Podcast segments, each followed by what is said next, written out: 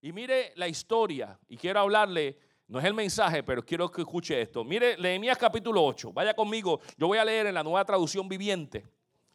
Pero mire cómo dice este, este, estas líneas, y ponga atención.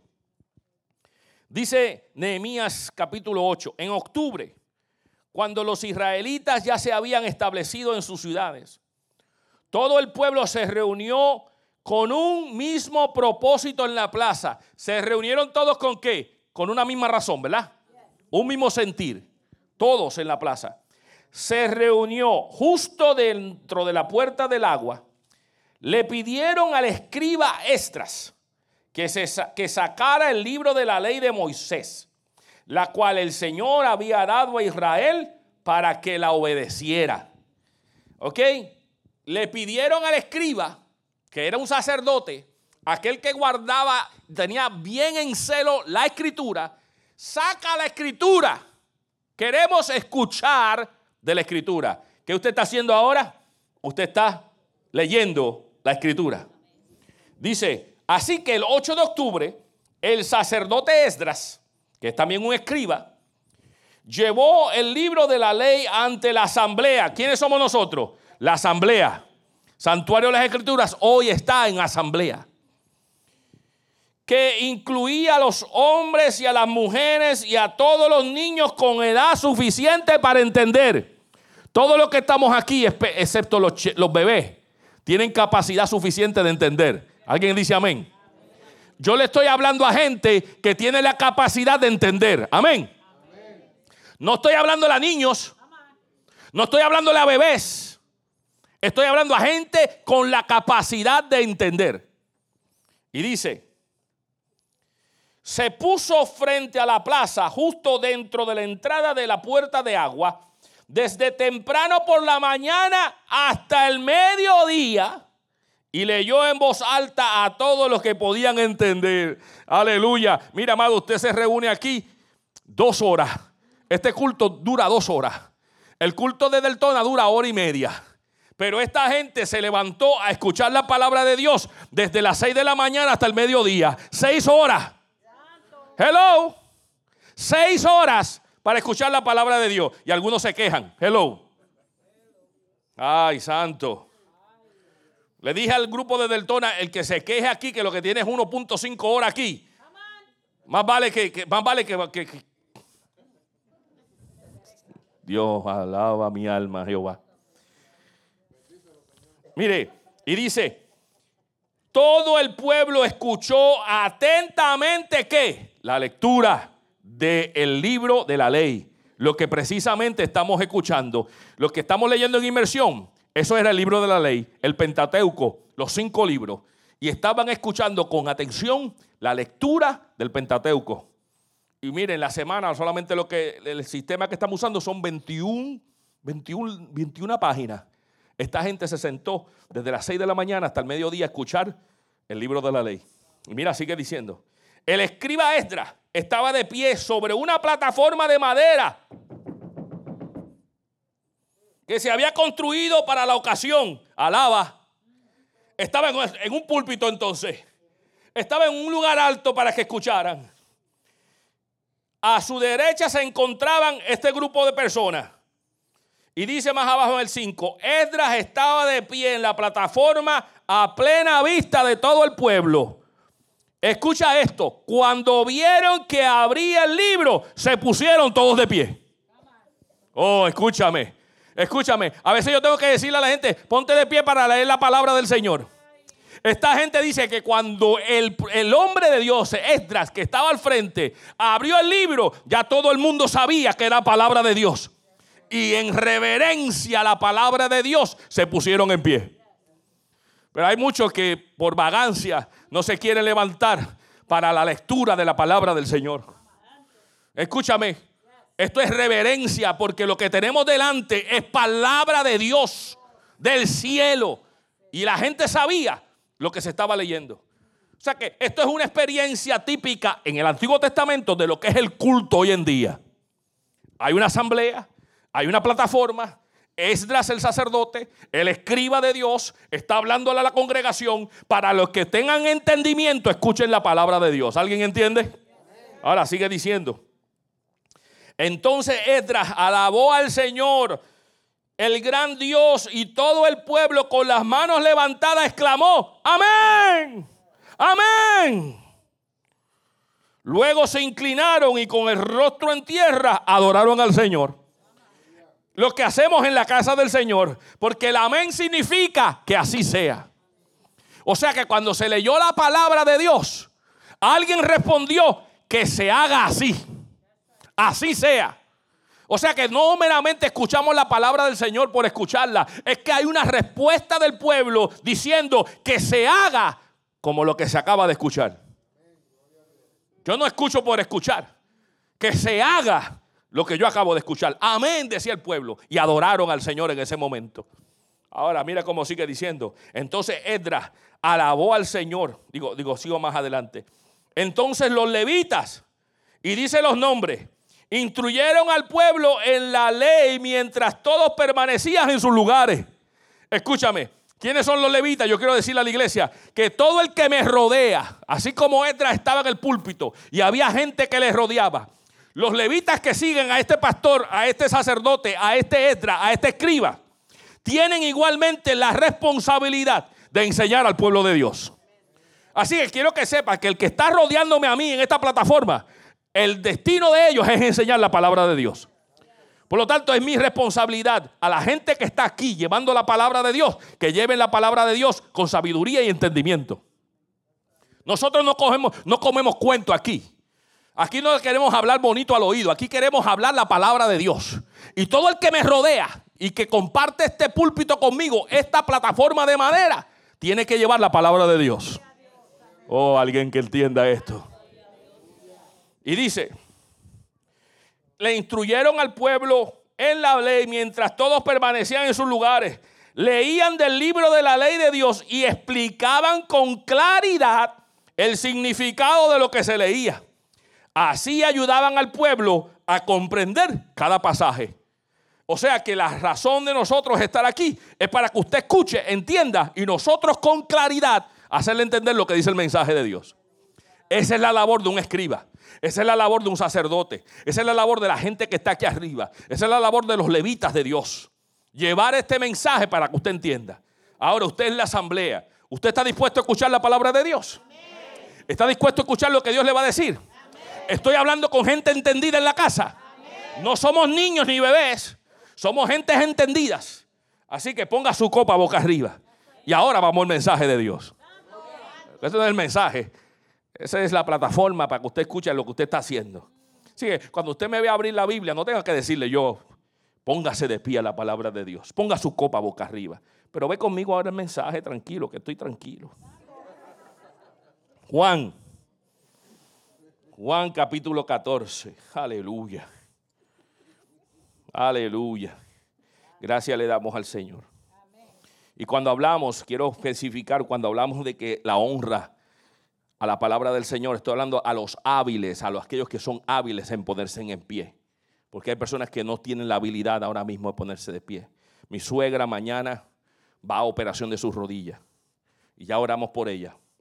Tiene 77 años y mañana va a ser operada de sus rodillas, una remoción completa de las rodillas para ponerle una rodilla nueva. Va a tener su, su proceso, así que ore sabe que la, hija de la doña Carmen es la pastora. Así que como hija ella va a tener que tener cuidado de su mamá. Así que ayúdenos, que es un proceso de familia que vamos a tener. Pero creemos que va a ser de bendición a ella. O sea que hay personas que tienen una inhabilidad, pero aquel que puede, que honre la palabra del Señor. Lea conmigo entonces y vaya la palabra del Señor a Juan, capítulo 14 versículo 16. Y se lo voy a poner en pantalla eh, de las dos versiones. Primero voy a leer en la Reina Valera 60. Si me ayudas allí, Juan capítulo 14, versículo 16. Este versículo lee en la Reina Valera 60 de esta manera. Y damos gracias al Señor por esta palabra. Su palabra es bendecida, ella nos habla. Vamos a salir de aquí entendido. Mi labor es que usted salga entendido. Y yo rogaré al Padre y os dará otro. Y subrayo la palabra consolador para que esté con vosotros para siempre. Esta palabra dice consolador en el Reina Valera 60. Ahora quiero leerla en la nueva traducción viviente. Dice de esta manera, y yo le pediré al Padre y Él le dará otro abogado defensor, quien estará con ustedes para siempre. Abogado defensor o consolador. Ambas palabras están correctas. La palabra en el griego es paracletos. Paracletos. Y la palabra es paracletos, esa es la traducción en griego. Si usted quiere, si sabe griego, yo no sé griego, pero ahí se la puse. Paracletos, que significa advocate o helper en inglés. Un ayudador, un consolador, también es un abogado consejero. Amén. Déjame esa imagen ahí, pueden sentarse en esta hora. Paracletos. Paracletos. Yo quiero aprender inglés. Pero el griego, ¿verdad? También quisiera, pero no sé en inglés, el español se me está olvidando. Imagínate el griego. Pero quiero hacer el intento y la idea de nosotros cuando buscamos estos significados es los significados de la escritura en, en el idioma original tienen unas connotaciones variadas y se busca la mejor definición de acuerdo al contexto donde se escribe. Así que esta palabra paracletos es la palabra traducida para nosotros, es como lee paracletos, está dividida en para y cletos. Ah, y es un advocate o un helper, un consolador o un abogado defensor. Pero antes de llegar a la palabra del Señor, yo quiero venir delante de ustedes para dejarles saber, yo como pastor, es nuestra labor ser aquí un escriba. Nuestra labor es llevar este mensaje para que usted lo pueda entender. De ir a los textos y que usted salga de aquí comprendiendo algo nuevo o que se recuerde lo que ya usted aprendió. ¿Y qué hace? Yo como pastor trato de buscar las circunstancias en ocasiones que nos rodean para nosotros traer un mensaje que apele al contexto donde nosotros estamos. Es más fácil cuando yo les hablo del contexto donde usted vive porque usted se puede relacionar. Jesucristo como el mejor maestro del mundo, como el mejor en, eh, eh, que enseñaba, como el mejor rabí, él veía, veía, a su alrededor y se daba cuenta de circunstancias y hablaba con relación a lo que él veía. Así el Señor hablaba. Hablaba de, eh, de, de, las cosas de los soldados, se hablaba del agua, se hablaba de las montañas, hablaba de todo lo que él estaba viendo para traer una enseñanza y así igualmente nosotros hacemos. En nuestra Florida, nosotros, puedo, puedo decir que qué está pasando ahora mismo en nosotros, en el contexto nuestro. Bueno, estamos en, todavía en invierno y, sabemos que nuestro, nuestro invierno es loco en la Florida. Un día está frío, un día está caliente, por la mañana puede estar frío, por la tarde puede estar caliente. Ayer estaba un frío tremendo, hoy está un frío medio más pasable, pero entonces ahora mismo yo me trato de vestir por el frío, pero entonces entro de momento y me da calor. Hello, un sub y baja. Ese es nuestro contexto. Ya para el día 20 de marzo cambiamos de invierno a primavera. El tiempo cambia. Pero también, si sabes en el contexto donde estamos, estamos en Volusia County, en Dillon. Aquí ahora mismo estamos rodeados por lo que está pasando a nuestro alrededor, que es el Bike Week. El Bike Week es, ahora está por todos lados y tal vez tú te has dado cuenta que hay muchas motoras por todos lados. Es que en nuestro contexto está el tiempo del Bike Week. Y le pido a la gente que tenga cuidado porque hay motoras por todos lados y si usted no está aware de que esto está sucediendo, usted puede tomar un giro y, y, tocarse con unas motoras. Así que tenga cuidado. A veces nosotros por años hemos traído este tema que nos rodea y traemos ese tema a la iglesia y traemos motoras y hablamos utilizando estos elementos que nos rodean. No lo estamos haciendo esta vez. Pero a veces nosotros tomamos lo que está pasando en nuestro medio ambiente para traer un mensaje a la iglesia. Bueno, yo quiero decirte que hoy también hay algo que está arropando el contexto nuestro, no solamente local, sino nacional, no solo nacional, sino mundial, que es el famoso tema del coronavirus. Este tema es algo que no podemos desprendernos de él porque es un tema que está en todas las noticias, es un tema que aparece en todos los medios sociales, es un tema que ustedes si, si ven las noticias, prende el televisor, están continuamente dándole un update. los medios de comunicación están levantando esto que está pasando. Y realmente yo no puedo, como pastor, ignorar esta realidad. Y tal vez tú digas, pastor, yo no soy de los que creo que esto es gran cosa. No hay problema. Tenemos una comunidad diversa. Usted tal vez diga, eso no es gran cosa y usted está en este extremo de la, de la ecuación. Pero también hay algunos que están en el otro extremo de la ocasión y están preocupados, están temerosos, están, están teniendo una ansiedad, está creando un sistema de preocupación, están mirando todas las cosas a su alrededor y se preguntan, ¿qué pasa? Bueno, yo no puedo dejar de hablar de esto sin necesariamente ser un experto en la materia, pero hemos escuchado mucho de eso. Pero en mi experiencia, cuando yo fui esta semana a Puerto Rico, literalmente me vi impactado por lo que es este fenómeno que está sucediendo. De un extremo de otro, pero está sucediendo. Y yo lo vi porque aún al pueblo hispano ya está tocando esto.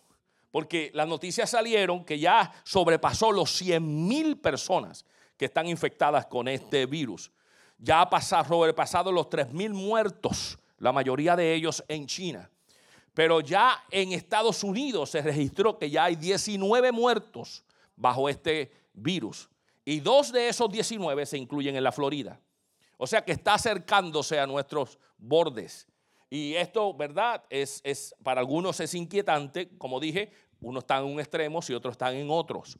Pero realmente mi experiencia con esto es que cuando fui a viajar, me encontré que ya el pueblo hispano anda y me encontré a muchos en el aeropuerto con caretas puestas nuestro pueblo hispano con caretas puestas. Estoy hablando de las Antillas, del Caribe, del Caribe. Pero cuando regresaba me encontré con algo mucho más, más grande.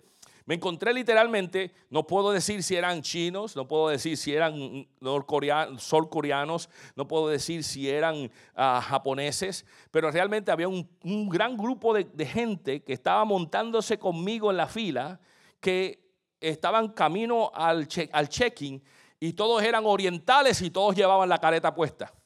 Así que te imaginas cómo esto, es, en Puerto Rico, en el aeropuerto de Puerto Rico. Orientales con caretas puestas. Así que imagínate la gente, todos mirando y, y chequeando y mirando a su alrededor a todos estos orientales. Cuando las noticias han dicho que la mayoría de los muertes sale de esta parte del oriente. Así que de momento digo, wow, hay gente que está preocupada por esta realidad. Hay gente que se pregunta esto. Y, la verdad es que yo quiero decirte lo siguiente. ¿Cuántos de los que están aquí en algún momento u otro han ido a un doctor? Bueno, no alcen la mano. Gracias, hermana, por contestarme. Gracias, hermana Verónica. Toditos. Todos en algún momento u otro hemos ido al doctor. Porque en algún momento u otro hemos ido porque estamos preocupados por nuestra vida física. Nos preocupa nuestra salud física. Y vamos a un doctor porque nos preocupa. Y este, este movimiento ha sido porque hay gente que se preocupa por su salud física, por la vida física. Y realmente van porque necesitan y se preocupan y todos los que estamos aquí en algún momento u otro hemos pasado. Algunos podemos decir que somos más precavidos que otros.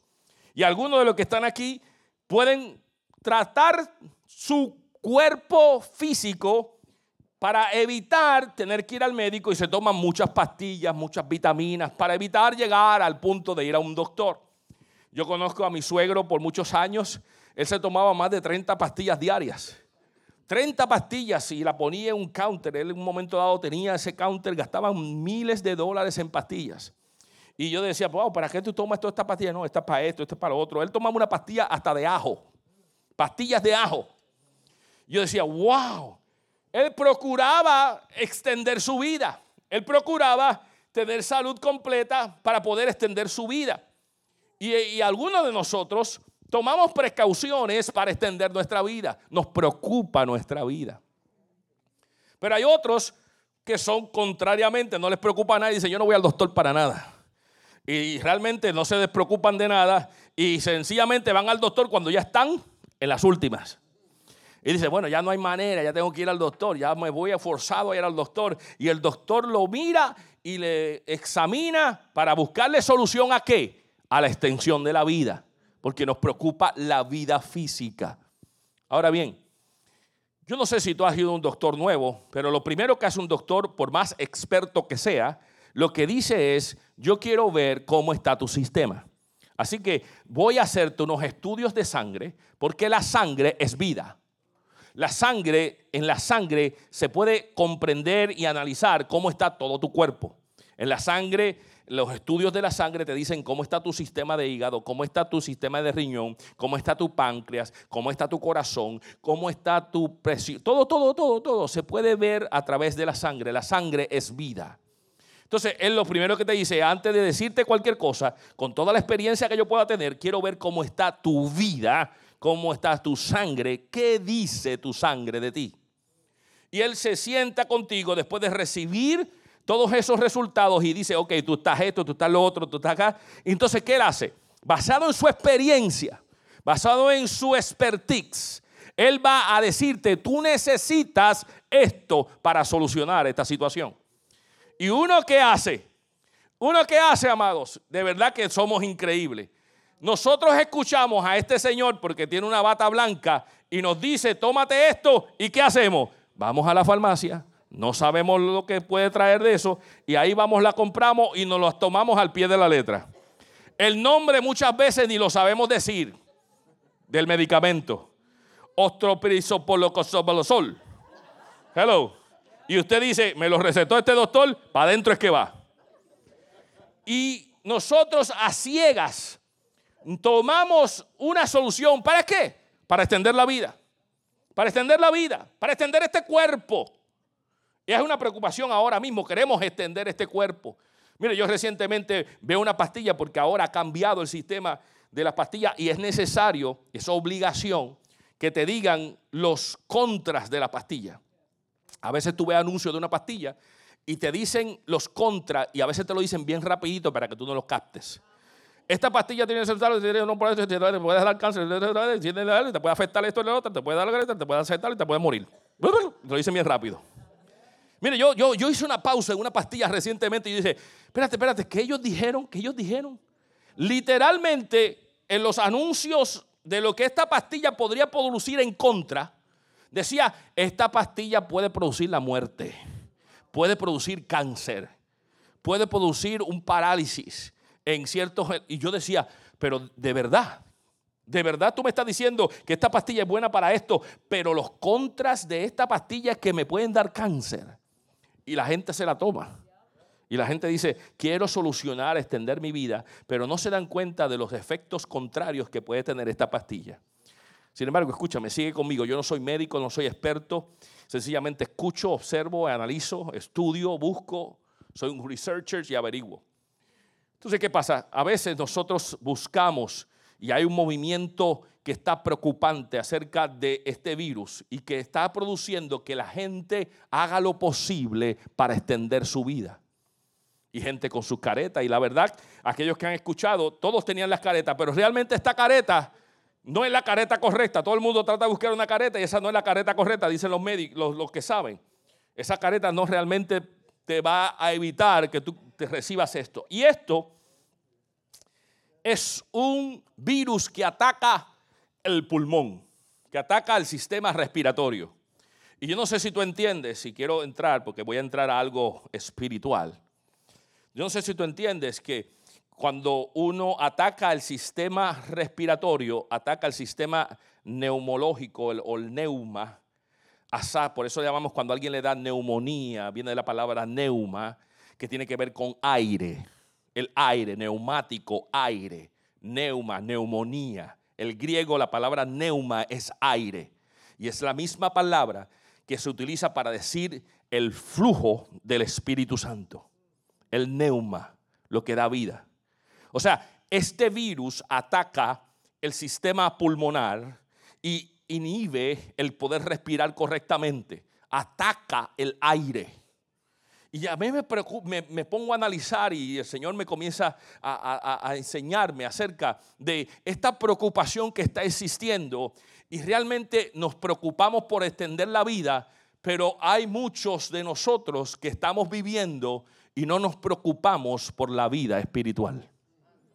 Ahora, dice un decir que el doctor se preocupa por tu físico, pero a mí no me preocupa tu físico, y quiero especificar esto. A mí no me preocupa tu físico, esa no es mi labor. Mi labor para, para mí no es tu físico, aunque yo oraré por si hay unos problemas que tenga físico, oro al Padre por restauración. Pero esa no es mi primera labor, como tampoco fue la labor de Jesucristo. Jesucristo vino no a sanar a todo el mundo. Esa no es la labor de Jesucristo. Jesucristo vino para que alcanzara al perdido, para rescatar lo que se había perdido, para conectarnos de nuevo al Padre. Pero Él no vino, la intención de Jesucristo no vino a sanar a todo el mundo. Ahora, Él tenía compasión cuando veía a alguien enfermo y lo sanaba. Pero eso no era el objetivo de Jesús. Lo mismo, mi objetivo no es procurar velar por tu salud física. Mi objetivo más bien es velar por tu salud espiritual. Cuando tú vas al doctor, tú le dices, tengo este problema físico. Tú no vas y tú no le dices, tengo un problema físico y by the way, trata también mi problema espiritual. El doctor te dice, ese no es mi asunto. Ese asunto no es para mí. Yo voy a tratar tu problema físico. Entonces, cuando tú vienes a la otra parte, yo no voy a tratar tu problema físico, mi expertise, mi búsqueda. Yo como estras, yo como escriba, yo como aquel que trazo la palabra de Dios, quiero trabajar con tu problema espiritual, con tu problema almático, con lo que está pasando en tu alma. Pero qué increíble es que nos preocupa y nos crea un caos el problema físico, pero no nos preocupa el problema espiritual. Ponemos caretas para evitar que el virus nos ataque al neuma del pulmón, pero no nos ponemos caretas espirituales para atacar el problema del ambiente que nos afecta el neuma del Espíritu Santo. Porque el neuma, el ruach en, hebreo, el neuma en griego, es el Espíritu Santo, el soplo de vida que Dios nos dio. El Espíritu que tenemos la presencia de Dios en nosotros. La presencia de Dios en nosotros es el Espíritu Santo. Y ahí voy. Cuando yo fui a Puerto Rico, fui con la exclusividad de acompañar a mami. La razón por ir fue para estar con mami el día del aniversario de mi papá. Yo quería estar con ella y que ella sintiera mi presencia al lado de ella. Y te voy a decir una cosa, hay algo muy especial cuando alguien está en un momento de dificultad y alguien lo acompaña aunque no diga una sola palabra. Hay un consuelo increíble, y quiero decirle a la iglesia esto. Si tú tienes la oportunidad de estar físicamente en alguien que necesita un consuelo, no tienes que decir palabras. Tu presencia hace la diferencia. Tu presencia calma el corazón. Es maravilloso un abrazo. Si puedes dar un abrazo sería estupendo. Si puedes dar un abrazo y dar el consuelo sin decir palabras, mucho mejor todavía. Pero en ocasiones solo la presencia de alguien, el saber que estuviste allí sin decir palabras, trae consuelo a un alma que está herida, un alma que está en sufrimiento, un alma que está en angustia. Y eso yo quería hacer. Pero ¿sabes qué? Eso es algo psicológico y algo que se sabe que sucede, que invito a la iglesia que lo haga, que invito a la iglesia, pastores, que yo no sé qué decir, no tienes que decir nada, solo tu presencia es poderosa, tu presencia es maravillosa. Y el Señor sabía de antemano que ese movimiento psicológico es, es necesario para el ser humano. ¿Y sabes qué? Yo lo hice con mi mamá y quise estar presente. Me di cuenta que mi mamá estaba, después de un año, estaba bien, está sólida. Pero yo sé que más adelante mi presencia le, le trajo confort, aunque tal vez no me lo diga, pero estaba confort. También pude simbólicamente pararme frente a la tumba de mi papá y traer consuelo a mi corazón también, aunque era mi presencia física allí como símbolo de su hermano mayor. Y estuve allí con ellos y como parte de esta experiencia. Tú sabes que el Señor sabe ya de antemano que necesitamos a alguien que esté a nuestro lado para que nos consuele. Que Él sabe que la psicológicamente tener a alguien que aunque no nos diga nada está presente para nosotros. Y precisamente esto es lo que el Señor hizo. Él dijo cuando Él se iba, me voy, pero te voy a enviar a un consolador. Si, si van conmigo de nuevo al Juan capítulo 4, versículo 16, eh, ese primero versículo, cuando él dice, yo rogaré al Padre y os dará otro consolador. Dice otro, otro. ¿Sabes por qué? Porque él está hablando físicamente a sus discípulos. Y él sabe que se va a ir. y si sabes la experiencia de Jesús en la tierra, es una experiencia de él estar físicamente con sus discípulos. Pero el Señor solo podía estar limitado de una manera física alrededor de la gente. Ahora Él sabe y sabe de antemano que el ser humano necesita a alguien que esté al lado como consuelo. Y dice, yo me voy, pero traeré a otro, a otro como yo, pero este otro no va a estar limitado físicamente, sino va a estar contigo y estará con todos ustedes para siempre donde quiera que tú vayas. Y la palabra es consolador.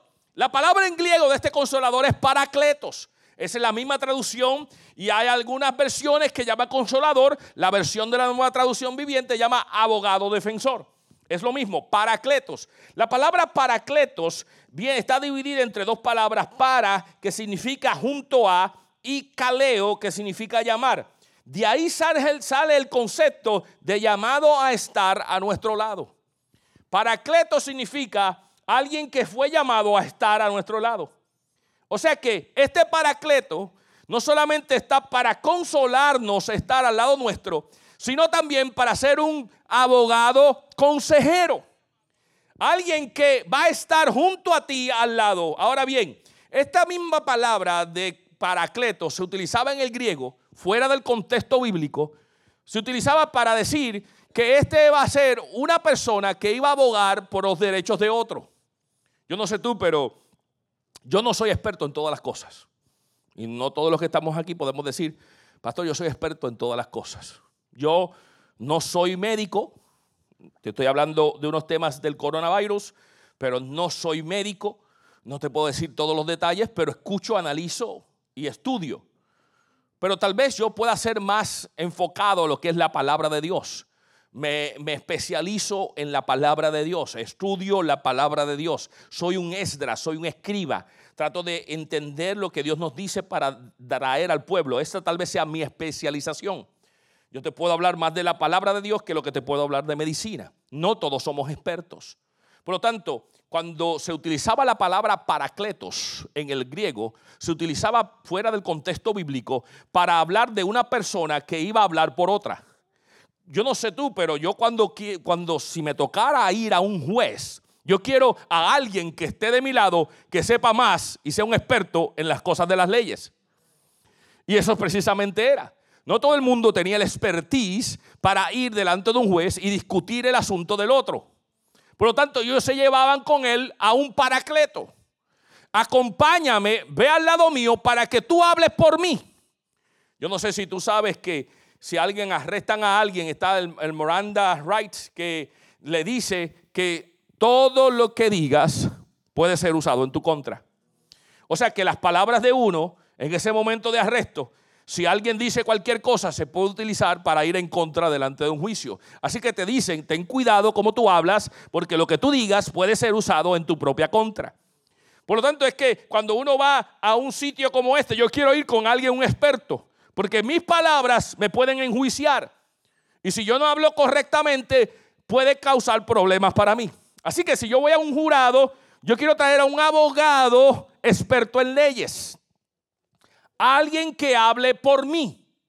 Alguien que sepa cómo hablar cuando yo no sé cómo hablar.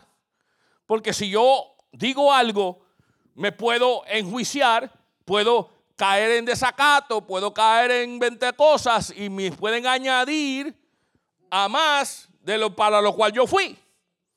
Entonces traían a un paracleto. Y cuando hablamos de esto, entonces a alguien que vaya a mi lado. Y Jesús dijo, yo quiero traer a alguien que esté contigo, que va a estar contigo, que va a ser parte de ti, que va a estar a tu lado aunque no diga nada. Hello. Aunque no diga nada, Él va a estar contigo. Y qué bueno es saber que la sensación de tener a alguien es maravillosa, aunque no diga nada. Y que el Señor ya proveyó para nosotros a alguien que va a estar conmigo, aunque no diga nada. Mire, amados, uno de los procesos de este coronavirus es el cambio de temperatura del cuerpo. Y están ahora haciendo unos estudios para chequear si alguien tiene potencial de tener el virus con un termómetro que es un termómetro visual. No es un termómetro que tiene contacto con la gente, sino un termómetro que captura la imagen de calor que tiene el cuerpo. Y cuando tú lo pones contra la persona, si pasa de 100.5, inmediatamente se altera todo. Dice, mm, mm, mm, esta persona tiene el calor alterado. Lo que está dentro de él está alterado. Hello, esto es a nivel espiritual, escúchame. Lo que está dentro de él que produce un calor está alterado, tiene fiebre. Esta persona es de cuidado. Y le ponen así, chequean. Ahora mismo está un movimiento que está afectando a nuestra nación, está afectando al contexto nuestro. Para darte un ejemplo, yo ordené desde diciembre algo para la iglesia. Desde diciembre y todavía no ha llegado. Llamé y pregunté qué está pasando.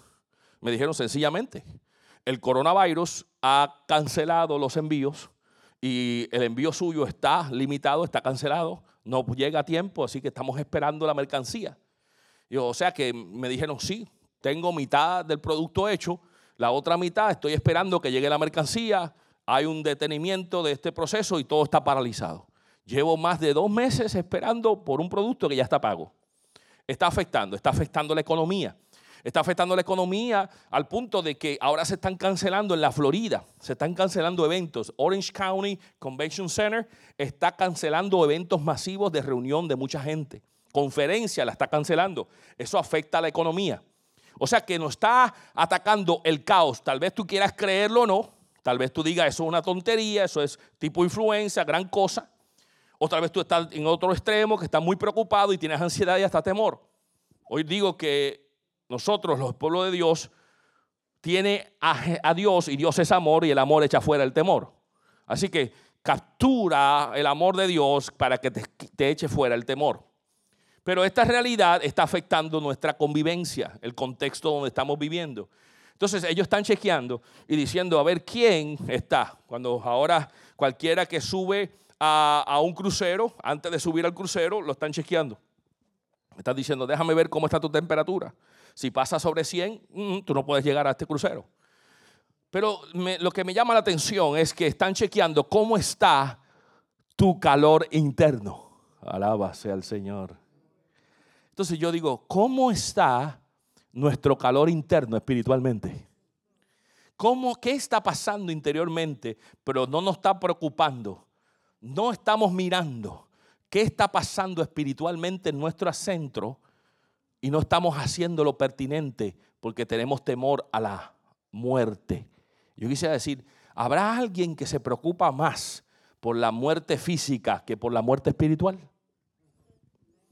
Estamos más preocupados por la muerte física y estamos haciendo todo lo posible por protegernos físicamente, pero espiritualmente lo estamos dejando a un lado y no hacemos nada.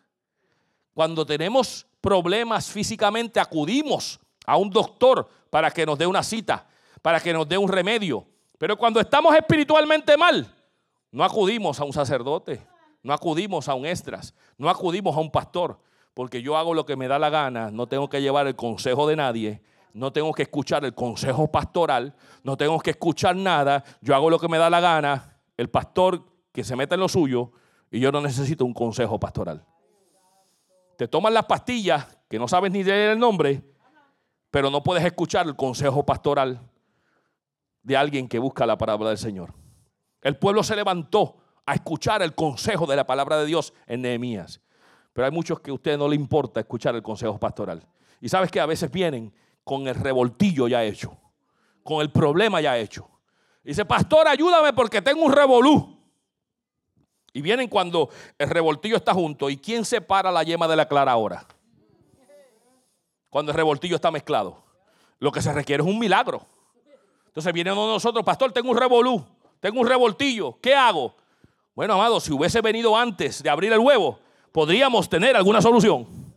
Pero ahora vienes cuando el revoltillo está hecho, ahora vamos a apelar a algo más grande, al cielo. Porque no es el consejo que estás buscando, es el milagro de Dios que está buscando. Pero claro, no venimos para buscar. Too late. Gracias, Verónica, me estás ayudando a predicar. Thank you, sister. Too late. Demasiado tarde. ¿Por qué? Porque sencillamente nos preocupamos por el área física, pero no, nos preocupamos por el área espiritual. Y hay veces que hay virus que nos están rodeando y no tenemos caretas para protegernos del medio ambiente que nos rodea. Gente que son virus en nuestra vida y todavía los tenemos al lado nuestro. Situaciones que son virales y nos están enfermedad y la temperatura espiritual nuestra nos está quemando. Pero todavía andamos con situaciones que no debemos andar. Experiencias que no debemos experimentar. Lugares que no debemos ir. Gente que no debemos hablar con ellos porque nos enferman. No, pastores, que yo soy predicador. Mentiras del diablo te están influenciando en lo que está pasando. Te estás dejando llevar. Entonces a veces andamos con virus que nos afectan el neuma, que es el espíritu, el ruach, el viento de Dios, y no hacemos nada. No pedimos consejo, no vamos a la palabra de Dios. Y a mí me preocupa, más que tu cuerpo físico, me preocupa tu vida espiritual. ¿Qué estamos haciendo nosotros? La Biblia dice que Dios nos dio un paracletos para que estuviera con nosotros. Y ese paracleto dice la palabra del Señor. Y sigo hacia adelante al próximo. Quiero decirte al próximo. ¿Sabes qué dice? Va conmigo al próximo, Sebastián. Gloria a Jesús. Este paracleto es nuestro abogado, nuestro jefe, pero hay otro versículo que dice de este paracleto lo siguiente. ¿Estás conmigo ahí? Uno, dos, tres, cuatro. La próxima. Próximo versículo. Mas el consolador, ¿quién es este consolador? El Espíritu Santo. Ahora aquí una traducción. Este consolador es el Espíritu Santo, a quien el Padre enviará en mi nombre. Él os enseñará todas las cosas y os recordará todo lo que yo os he dicho. ¿Quién? La misma palabra, consolador, es paracletos. Dice, este paracletos, este que va a estar al lado tuyo, es el Espíritu Santo. El Espíritu Santo. Quiero darte una buena noticia. Si yo pusiera el termómetro este que están usando frente a ti, yo vería el calor humano que está dentro de ti. Lo que está en ti es el Espíritu Santo. ¿Cómo está tu Espíritu Santo que está dentro de ti? ¿Cómo está el paracleto en tu vida? ¿Qué está haciendo? La palabra de Dios dice que ese paracleto será enviado y él te enseñará todas las cosas. Alabado sea el Señor. Muchas veces tenemos al Espíritu Santo, pero no le hacemos caso al Espíritu Santo. El Espíritu Santo que está en nosotros nos advierte y nos dice, hello Boris, don't go there. No te metas por ahí. Pero a veces no le hacemos caso al Espíritu Santo. Ese que nos está enseñando, ese que nos quiere advertir, ese que dice, me está afectando lo que estás haciendo, está afectando mi neuma, mi pulmón espiritual, me lo está afectando estás introduciendo un virus a mi vida. Pero no nos preocupamos. Y Él nos dice, quiere enseñarte y te va a recordar lo que el Señor te ha dicho. Tú sabías que cada vez que tú vienes aquí, la idea que dice Nehemías es para que tú aprendas lo que la palabra de Dios dice. Dice, el pueblo estaba escuchando lo que Nehemías decía de la ley. Lo que Nehemías lo que Esdras decía de la palabra. Y, él estaba diciéndole a gente que era capaz de entender. Y yo creo que los que están aquí no son niños en esos salones. Yo no estoy hablando del salón de allá afuera. A ese salón que está detrás, yo no le estoy hablando a esos niños. Esos niños alguien le está hablando al nivel de ellos. Y le está enseñando muñequitos. Le está enseñando una peliculita. Le está hablando de figuritas de colores. Yo no vengo aquí con muñequitos para enseñarte. Yo no vengo aquí para que tú colorees libros. Yo no vengo aquí para hablarte de historias, básicas. Yo estoy hablando de la gente que debe entender lo que la palabra de Dios le está diciendo. Y el Espíritu te va a recordar lo que tú has escuchado. Y es necesario que nosotros entendamos que hay un caos por la vida física, pero yo creo que hay un caos más grande con la vida espiritual. Yo no sé la razón por muchos que no están aquí hoy. Porque ninguno de los que no está aquí hoy me llamó para decir que no venía. Ninguno. Porque no les interesa. No les interesa decir al pastor, pastor, no voy por esta razón. No les interesa. Porque ellos viven una vida ensimismados. y sencillamente son dueños y señores de su vida y no les preocupa su vida espiritual. Oh, pero que yo no les llame. Pero que yo no les llame para decirle. Que yo no les llame para decirle. Además, déjame corregir, no, déjame no, déjame no. Somos más de 300 personas. Dos personas me dijeron que no iban a venir. Dos personas. Bueno, pastor, no puedo venir por, por mi trabajo. La otra persona me dijo, pastor, no puedo venir, ore por nosotros. Dos personas de 200, 300 personas que tenemos. Ah, pero que no les llame. Que no les llame. Porque inmediatamente van a decir, ¿por qué el pastor no me llama? ¿Por qué Esdras no me llama? ¿Por qué el escriba no me está llamando? ¿Por qué el sacerdote no me llama? Pero sin embargo, no hay búsqueda del consejo bíblico. Sencillamente hay una ausencia y hay una, una declaración de decir, yo hago lo que me da la gana. ¿Sabes qué? Después vienen con el el, huevo revoltillo. Después vienen al asunto del huevo revoltillo. Y pastor, ¿qué pasó? No sé, pregúntate qué te pasó. Yo te pregunto a ti. Ah, voy a hacer como, como Jesucristo hacía. Le decía una pregunta para atrás. No sé, dime tú. ¿Qué te pasó las últimas semanas con tu contacto con el Señor? ¿Qué fue? Ah, pastor, yo no tengo que ir a la iglesia para buscar de Dios. ¿De verdad? ¿De verdad? Auséntate dos meses para que tú veas como el diablo te está brincando encima. Porque la falta de escuchar la palabra de Dios va a afectar tu fe. Va a afectar tu habilidad de escuchar la voz de Dios. Va a afectar tu habilidad de escuchar la voz de Dios. Va a afectar tu habilidad de escuchar la voz de Dios. Sin embargo, no buscan el consejo. Entonces, mi preocupación es una preocupación espiritual. ¿Qué está pasando? Dice la palabra que Él es el Espíritu Santo que está dentro de nosotros y nos va a ayudar. Ahora, dice la palabra que el paracleto es un consejero. El paracleto es mi abogado consejero, pero también el paracleto es el Espíritu Santo. Pero hay otra cosa que es el Espíritu Santo. Dice el próximo, quiero que me pongas el próximo allá. Dice, pero cuando venga el que, el paracleto, a quien yo os enviaré del Padre, el Espíritu de verdad. ¿Qué es este paracleto? Es el Espíritu Santo, pero también es que el Espíritu de verdad.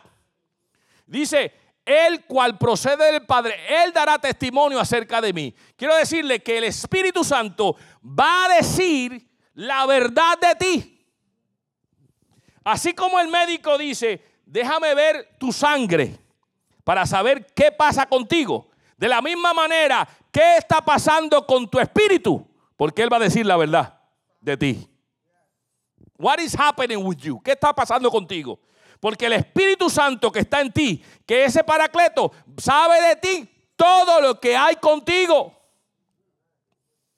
Pastor, pero Él no me dice nada. Hay ocasiones que Él no te, no te tiene que decir nada, como pasó con mami. Yo fui allí para estar junto a ella y que ella sintiera que yo estaba con ella. Pero el Espíritu Santo, si tú le das la oportunidad de sentir su presencia, ese Espíritu de verdad te va a decir lo que tú necesitas. Y tú sabes que ese Espíritu Santo te ha advertido muchas veces de no hacer ciertas cosas. Tú sabes que ese Espíritu Santo de verdad te ha dicho que hay cosas que hay que arreglar en tu corazón y en tu mente. Ese Espíritu Santo te ha dicho lo que estás haciendo está mal. Ese Espíritu Santo te ha dicho cómo respondiste es incorrecto. Ese Espíritu Santo te ha dicho la acción que estás pensando tomar está incorrecta. La verdad es esta. A los matrimonios, el Espíritu Santo hace rato está diciéndole a los matrimonios, busca del Señor y mete a Dios en el centro. Porque si no metes a Dios en el centro, el matrimonio se destruye. Si no tienes fe, ¿sabes qué? Vas a tener desesperanza. Y la desesperanza trae ansiedad. Y la ansiedad llega al punto de depresión. La gente dice, estoy deprimida, porque antes de estar deprimido creo una ansiedad. Y la ansiedad es falta de desesperanza. Y el, contrario de desesperanza es fe. Y la fe se obtiene a través de la comunión con Dios. Porque cada vez que yo escucho la palabra de Dios, mi fe se aumenta. Cada vez que yo escucho el mensaje, el salmo, mi fe se levanta. Cada vez que yo escucho un mensaje positivo, mi fe se levanta. Cada vez que me reúno con los santos, mi fe se levanta. Cada vez que alguien ora por mí, mi fe se levanta. Cada vez que yo veo a alguien levantar las manos y sé que está pasando por lo mismo que yo, mi fe se levanta. Cada vez que yo me doy cuenta que estoy mejor que aquel y aquel está sonriente, mi fe se levanta y contrarresto la angustia, la ansiedad que me lleva a una depresión. Y hay una razón para vivir cuando la vida me dice, está siempre gozosos. Eso me da la palabra de Dios. Eso me da vida al espíritu que está en mí. Ese espíritu que me alerta, Boris, no hagas aquello. Boris, esto es la razón para hacer. Boris, busca de Dios. Boris, lee la palabra. Boris, ora. Boris, conéctate. ¿Sabes qué escuché recientemente? Y alguien que tiene la imagen y ha estudiado del lugar santo. Había un lugar santo y un lugar santísimo. En el lugar santísimo estaba el arca del pacto. Solo se encontraba el arca en ese lugar santísimo. Pero antes del lugar santísimo estaba el lugar santo. Y en el lugar santo habían tres elementos. Estaba el candelero, estaba el pan y estaba el incienso. El incienso era lo que estaba más cerca del arca del pacto. Uf, esto me gustó muchísimo. De los tres elementos en el lugar santísimo, lo que más estaba cerca de la presencia de Dios era el incienso. Y el incienso es igual a las oraciones del pueblo lo que más está cerca de Dios es la oración de tu corazón. Es lo que más llega al trono de la gracia. El incienso era agradable a Dios. No era el pan lo que estaba más cerca, no era el candelero la luz, y cada uno tiene un significado, era la oración. El candelero estaba, eh, el incienso estaba más cerca de la presencia del Señor. Wow. La fe viene por el oír de la palabra del Señor. El conectarme con el Señor. Este paracleto es mi consolador. Este paracleto se va a identificar contigo como un intercesor, como un confortador, como un ayudador, pero también es un abogado consejero. Y yo quiero tener a ese abogado consejero al lado mío. Yo quiero tener a ese abogado que va a estar con el Señor. Ahora quiero ponerte la próxima, la próxima escritura. Esta próxima escritura dice, hijitos míos, estas cosas os escribo para que no pequéis. Y si alguno hubiera pecado, abogado. Y esa es la misma palabra, paracletos. Tenemos para con el Padre. ¿Y quién es el paracleto? Jesucristo mismo. O sea, amados, que estamos cubiertos de cualquier manera.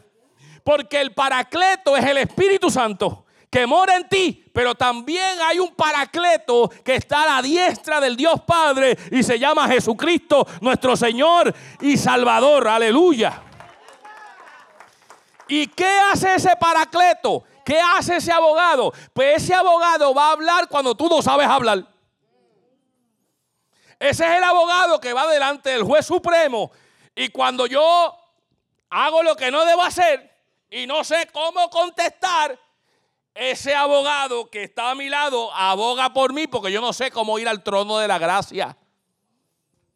Mire, aquel que está casado por mucho tiempo sabe, y aquel que es latino, varón, sabe que a veces tenemos muchos problemas con pedir perdón a nuestras esposas. Es algo machista, es algo cultural, es algo que creemos que somos más que ellas y se nos hace difícil el pedir perdón. Y a veces sabemos que estamos mal pero no encontramos la palabra para que se nos haga la palabra. perdón. Se nos hace difícil reconocer que estamos mal. Hello. Yo hablo por experiencia propia. Hello. Aquí está hablando el Estras, el, el sacerdote, el escriba. Hello. Y a veces se nos hace difícil decir perdón. Entonces no encontramos la palabra. Y sabes qué? Cuando tú no encuentras la palabra y no manifiestas la palabra, no hay solución al asunto. ¿Y sabes qué? De esa misma manera, Hay veces que estamos haciendo cosas que no debemos hacer y no encontramos la manera de ir al trono de la gracia porque nos sentimos tan abochornados, porque no sabemos cómo ir al Padre y decir, Señor, metí las patas, no sé qué hacer. Y sabes qué, hay un abogado que sabe cómo hablarle al Padre y aboga por mí. Gloria a Dios por ese abogado. Gloria a Dios por ese paracleto. Gloria a Dios porque es un experto en la materia y yo no lo sé. Pero él dice, no, a ese lo conozco yo. Yo sé su corazón. Yo sé quién es él.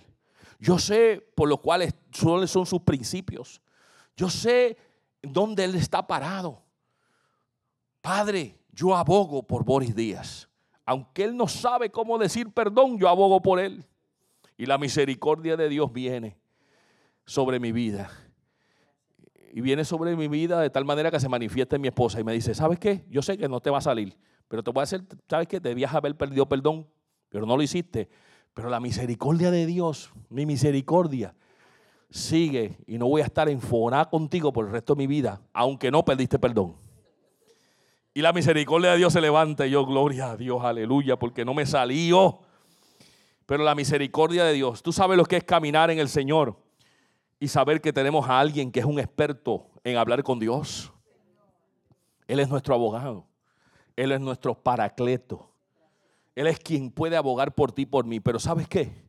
Mi pregunta es, si yo pongo el termómetro este, ¿cómo está el calor del Espíritu Santo en nuestra vida? ¿Cómo está el paracleto? ¿Cómo está? Si te paro frente a ti, Ike, ¿me asombraría del calor que hay dentro de ti? Si me paro frente a ustedes, me paro Edgar, me paro frente a ti, Pastora Jackie, Pastora Yanis, me paro frente a ti, ¿cómo estaría el calor del Espíritu Santo? ¿Qué estaría diciendo el Espíritu Santo? ¿Qué preocupación tiene ese paracleto? Y a veces el paracleto no dice nada, pero está ahí esperando. Está esperando para entrar en el momento justo. Iglesia, puedes estar en un espectrum de un lado o en el otro espectrum, en la preocupación de este virus. Pero sí yo creo que todos los que estamos aquí, todos, deberíamos estar seriamente preocupados con el virus del enemigo que está afectando nuestro neuma espiritual. Todos deberíamos preocuparnos y velar por protegernos por la maldad, protegernos de la gente que nos rodea, protegernos de las influencias del mundo, protegernos del pecado, protegernos de la influencia de este enemigo que nos visita y quiere cambiar nuestros principios, protegernos inclusive de nosotros mismos. Hello. Protegernos de nosotros mismos. Hoy tratas de buscar en cualquier sitio un antibacterial y no lo encuentras. Están out. Sold out. Pastora, ¿lo logró conseguir? Sold out. La pastora tenía una idea y me la trajo. Pastor, hay que hablar del coronavirus y ¿qué le parece la idea de traerles a todos un botellito de antibacterial? Y yo le dije, good luck with that. Chequea toda vez. Dijo, voy a, voy a verlo. La pastora con esa fe, voy a verlo, pastor, voy a verlo. Yo digo, chequéate.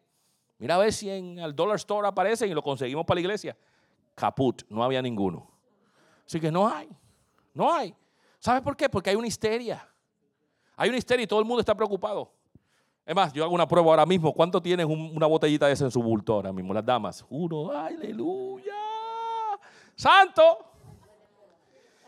Están llenas de eso.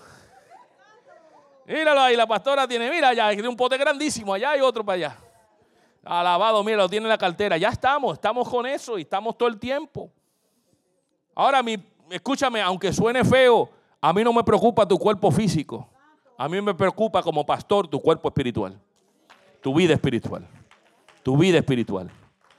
Tu vida espiritual. Ahora, todos tenemos eso y, no está mal, no está mal, escúchame, no está mal tener, ser diligentes, no está mal ser diligentes. Lo que yo quiero traer a cuánto de nosotros tenemos algo que nos proteja de nuestra vida espiritual. ¿Qué tenemos? ¿Qué tenemos que nos proteja de esta, de esta bacteria del mundo? ¿Qué tenemos que nos proteja de la gente que lo que quiere es dañarnos? ¿Qué tenemos que nos proteja? Busquemos de Dios, amados. Ponte de pie conmigo. Josué, vente acá. ¿Dónde está? Se me fue Josué. Gloria a Jesús. Paracletos. Paracleto siempre significa alguien mandado llamar para ayudar en algo y prestar determinado servicio. Por tanto, esencialmente, el Espíritu Santo es el ayudador de los hombres. En, el, en la Septuaginta, que es la Biblia antigua traducida al griego, decía que Paracletos tiene un gran trasfondo de confortación y consolación. Mantiene a un hombre a pie firme, pero que por sí solo se hubiese derrumbado. Es la, es la confortación que habita a un hombre para pasar el punto de quebrantamiento sin desplomarse. Ese consuelo, wow, que está con nosotros cuando estamos pasando por un punto bien difícil, pero todavía nos ayuda a no desplomarnos. Ese es el Paracleto, ese es el Espíritu Santo que está ahí cuando tú te sientes que ya no hay nada más. Él está para ayudarte, aun cuando estás al punto del quebrantamiento, pero que no te desplomes. El paracleto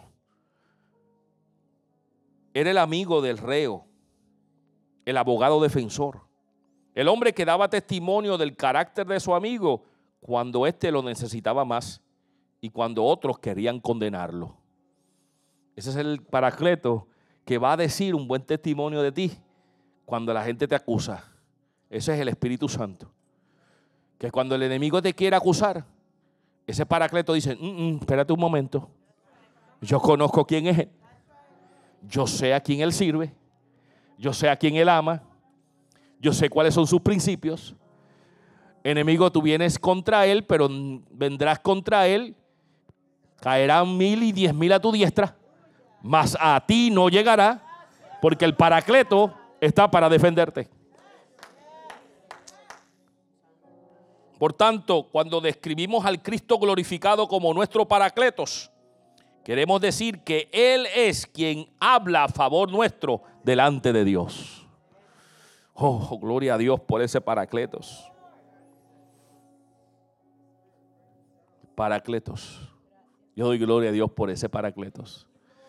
Porque cuando me siento quebrantado, Él es que me va a levantar.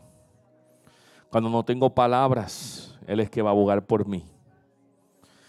Y cuando estoy tratando de hacer cosas que no es, Él es que me trae a memoria lo que me enseñó. Iglesia, vela por tu vida espiritual. Sé, sé diligente con tu vida física, pero no seas negligente con tu vida espiritual. Tenga Jesús primero. Vive y sé lleno del Espíritu Santo. Camina en Cristo Jesús. Yo doy gloria a Dios por la palabra de Dios. El pueblo estuvo seis horas escuchando la Biblia. Dos horas lo que tenemos aquí. Y ya vamos a ser despedidos. Pero asegúrate de entender lo que se te dijo. Es mil amor como escriba del Señor que tú hayas entendido lo que Dios te dijo hoy. Sal de aquí y que no se te olvide lo que escuchaste. Que la palabra de Dios no sea y caiga en oídos olvidadizos, sino que caiga en hacedores de esta palabra. Que le enseñes a tus hijos y a los hijos de tus hijos lo que has escuchado. Que como principio eso sucede en tu casa. Que tu familia vea en ti el reflejo del Dios vivo, cómo te comportas y cómo vives tu vida. Que te comportes en el orden de Dios, procurando buscar la salvación de tu alma, el perdón de tus pecados y caminar una vida en santidad separados para Dios. Todos estamos en este bote. Todos necesitamos día a día recordar que el Espíritu Santo está para nosotros. Y te aseguro que cuando pasen los momentos difíciles, aunque no diga nada, el Espíritu Santo está ahí. Y Él va a ser tu consolador, tu counsel, you advocate, you helper. Doy gloria a Dios por eso. Alabado sea el Espíritu Santo. Alabado sea nuestro Dios. Alabado sea Jesucristo. Gracias Señor por este momento. Gracias Señor. Gracias Señor. Entraré en batalla espiritual. Ahí cierra tus ojos y a esta oración conmigo, Señor. Te pido perdón por todas mis faltas. A veces no sé cómo hablarte, pero yo sé que al abogado Jesucristo habla por mí. Te pido que le escuches ayúdame a hacerlo mejor. Aunque no hables, te doy gracias por estar conmigo. Ayúdame a ser ejemplo a los creyentes en palabra, conducta, amor, espíritu, fe y pureza. En el nombre de Jesús. Amén.